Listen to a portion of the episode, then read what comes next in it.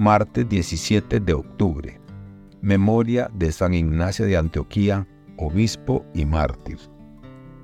Evangelio según San Lucas, capítulo 11, versículos del 37 al 41.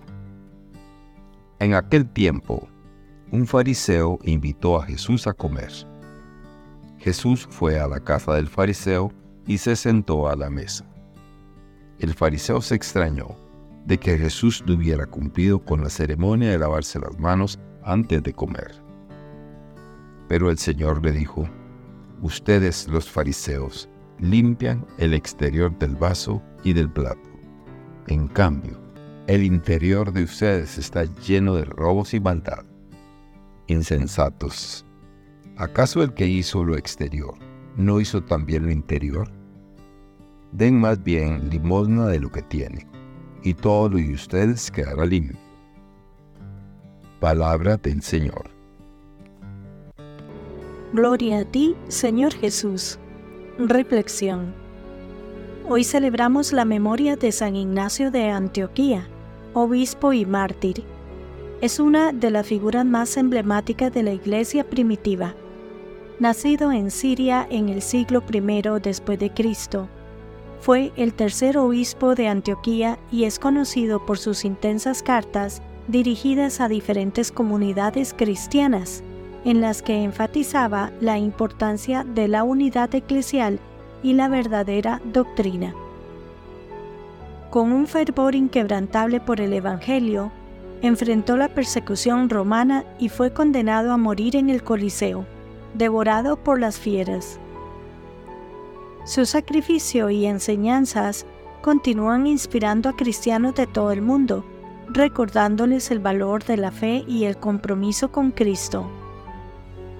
En la conmemoración de San Ignacio, las lecturas bíblicas seleccionadas nos invitan a una profunda reflexión sobre la esencia del Evangelio y la respuesta humana a la revelación divina. La primera lectura tomada de la epístola a los romanos, capítulo 1, versículos del 16 al 25, nos recuerda el poder salvífico del Evangelio para todos aquellos que creen. San Pablo, con una convicción firme, nos anima a no avergonzarnos del Evangelio, pues es la fuerza de Dios para la salvación de la humanidad. Esta lectura nos impulsa a reconocer y vivir la fe como un camino hacia la justicia y la verdad divinas, rechazando la idolatría y la ignorancia que oscurecen el entendimiento humano y alejan a las personas de la glorificación debida a Dios. El salmo responsorial resuena con un eco celestial, proclamando la gloria de Dios manifestada en la creación. Los cielos y el firmamento, en su silente majestuosidad, comunican el mensaje divino de un día a otro, extendiendo esta revelación hasta los confines de la tierra. En la belleza y el orden del cosmos encontramos una invitación a reconocer la magnificencia de Dios y a responder con alabanza y acción de gracias. El pasaje de Lucas capítulo 11 versículos del 37 al 41 nos muestran a Jesús compartiendo una comida con un fariseo, una ocasión que rápidamente se convierte en una oportunidad para que el Señor transmita enseñanzas profundas.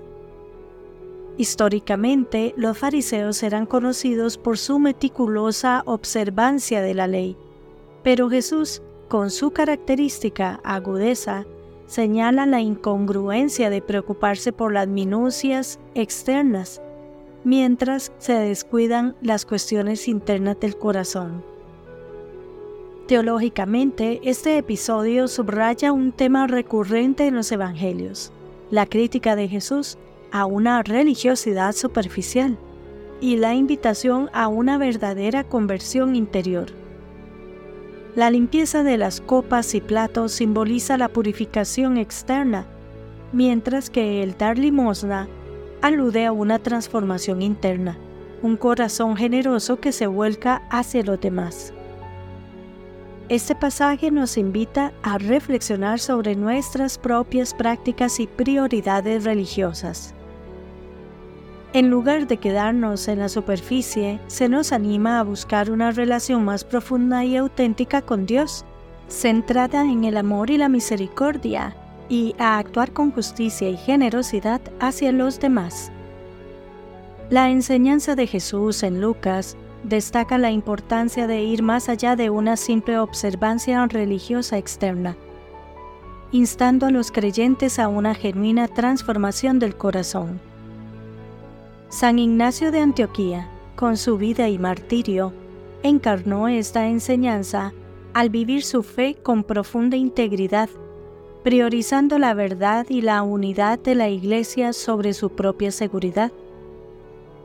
Tanto Jesús como San Ignacio nos ofrecen un recordatorio poderoso de que la verdadera devoción se mide no por los rituales externos, sino por la autenticidad de nuestro compromiso con Cristo y nuestra disposición a servir a los demás con amor y humildad. Esta profunda conexión con el Evangelio, reflejada tanto en las palabras de Jesús como en la vida de San Ignacio, nos invita a vivir nuestra fe con un corazón genuino y apasionado. Que Dios les bendiga y les proteja.